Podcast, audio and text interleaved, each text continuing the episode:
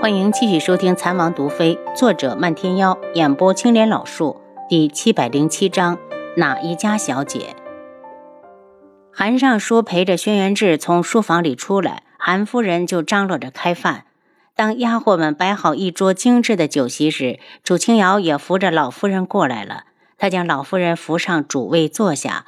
老夫人一惊，急忙道：“姚丫头，有王爷在，我坐在这里不合规矩。”没等楚清瑶说话，轩辕志就道：“今日本王只是瑶儿的夫君，那就是韩家的姑爷，理当坐在下手。”老夫人见推辞不过，只好坐下。大家刚坐下，韩清风也陪着陈旭宇到了。老夫人左手边是韩尚书，在下边是轩辕志，而韩夫人则领着楚清瑶坐到了右边。韩清风看了一眼大家，让陈旭宇坐到了楚清瑶边上，他自己则去挨着轩辕志。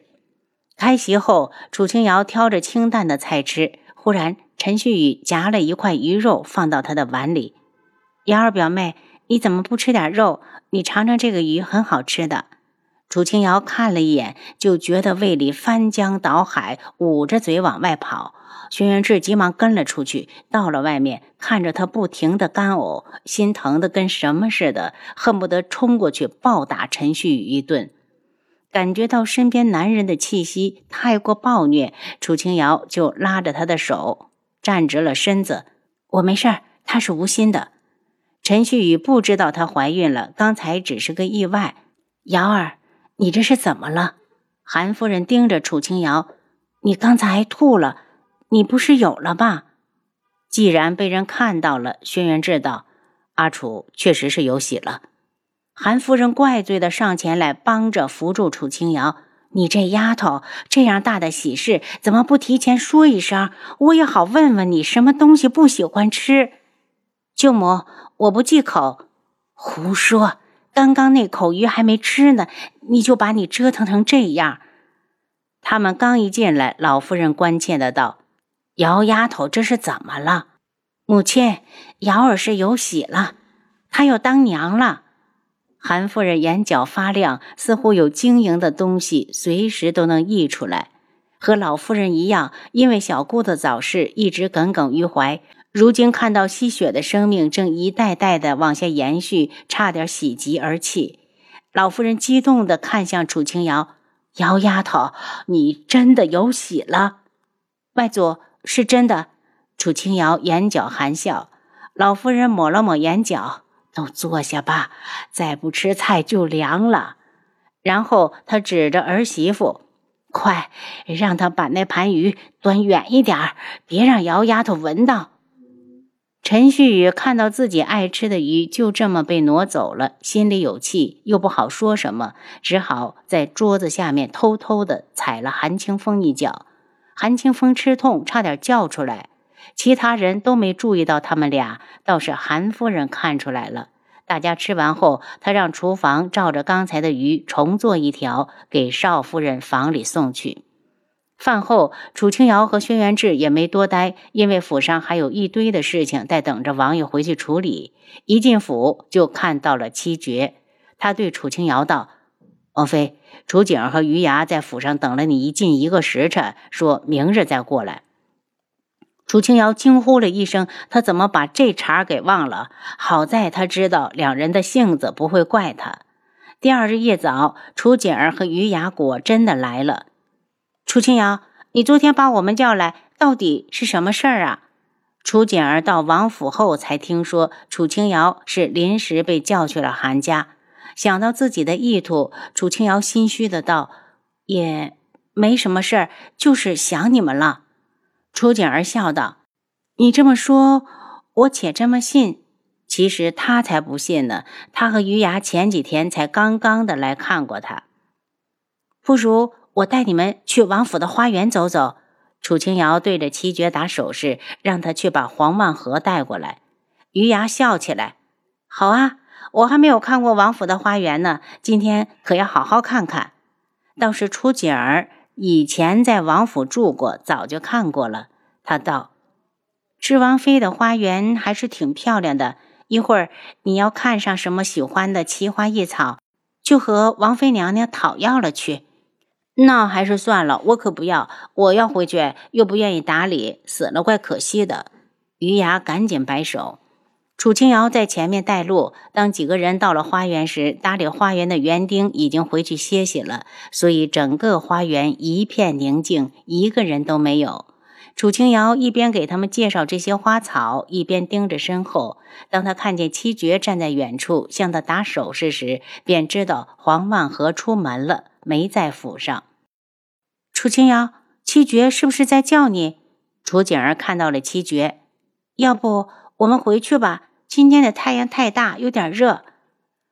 楚清瑶见余牙看得津津有味，不好扫了他的兴致，说道：“没有，是王爷让他过来看看我在哪儿。我们看我们的。”陪着两人看了一上午的花草，楚清瑶又留他们在府上用了饭，才把他们送回去。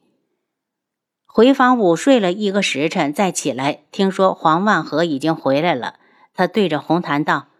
你去把陪着黄将军出去的小厮给我叫过来，我有点事要问问他。小厮一听说是王妃叫他，赶紧过来。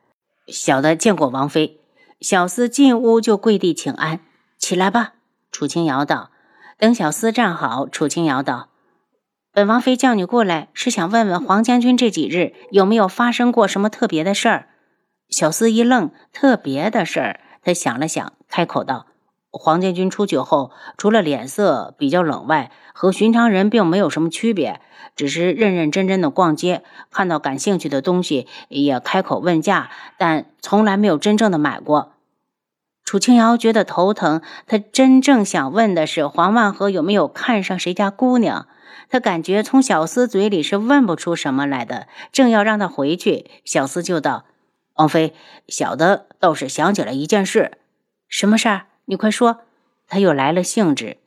今天黄将军在酒楼里用饭了，出来时有个小乞丐，大概是看出他是外地人，偷了他的钱包，偷走了。楚清瑶觉得太不可能，黄万和是个将军，小乞丐在他身边，怎么可能讨到好处？将军感觉自己被人撞了一下，根本没在意，然后就发现钱包被人偷了，他几步追上去了，小乞丐将钱包抢了回来。接着说，楚清瑶觉得没戏了。就算小乞丐是个女娃，也当不了黄万和的媳妇。小乞丐一看钱包被抢走了，躺在地上就开始大哭。他这一哭，我很快就被一群人围住。有人问小乞丐是怎么回事，小乞丐就撒谎，说是黄将军欺负了他。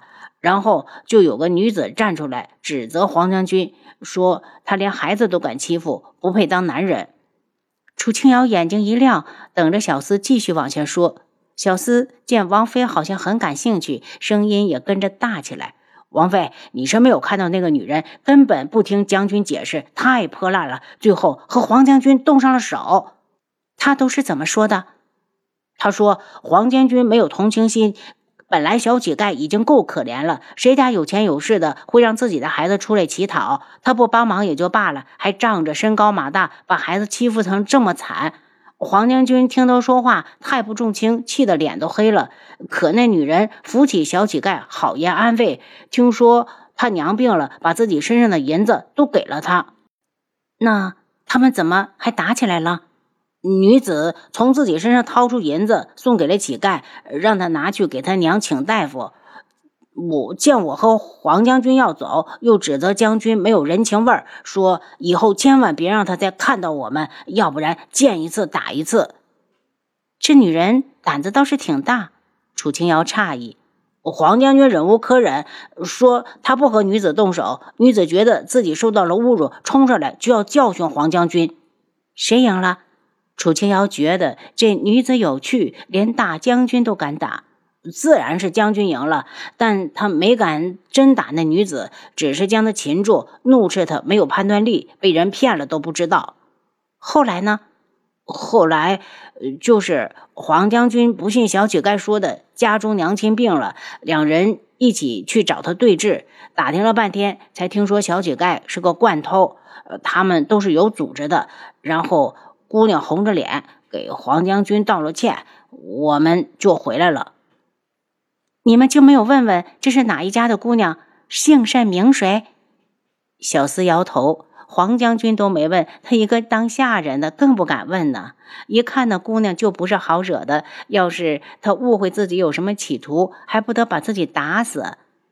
七绝，七绝，你在不在？楚清瑶开始叫七绝。现在是白天，七绝自然是在的。他立马跳出来：“王妃，你听他说说那姑娘的外貌特征，然后让人出去找，我要看看到底是哪一家的千金。”王妃。黄将军都被他冤枉了，你确定要找这名女子？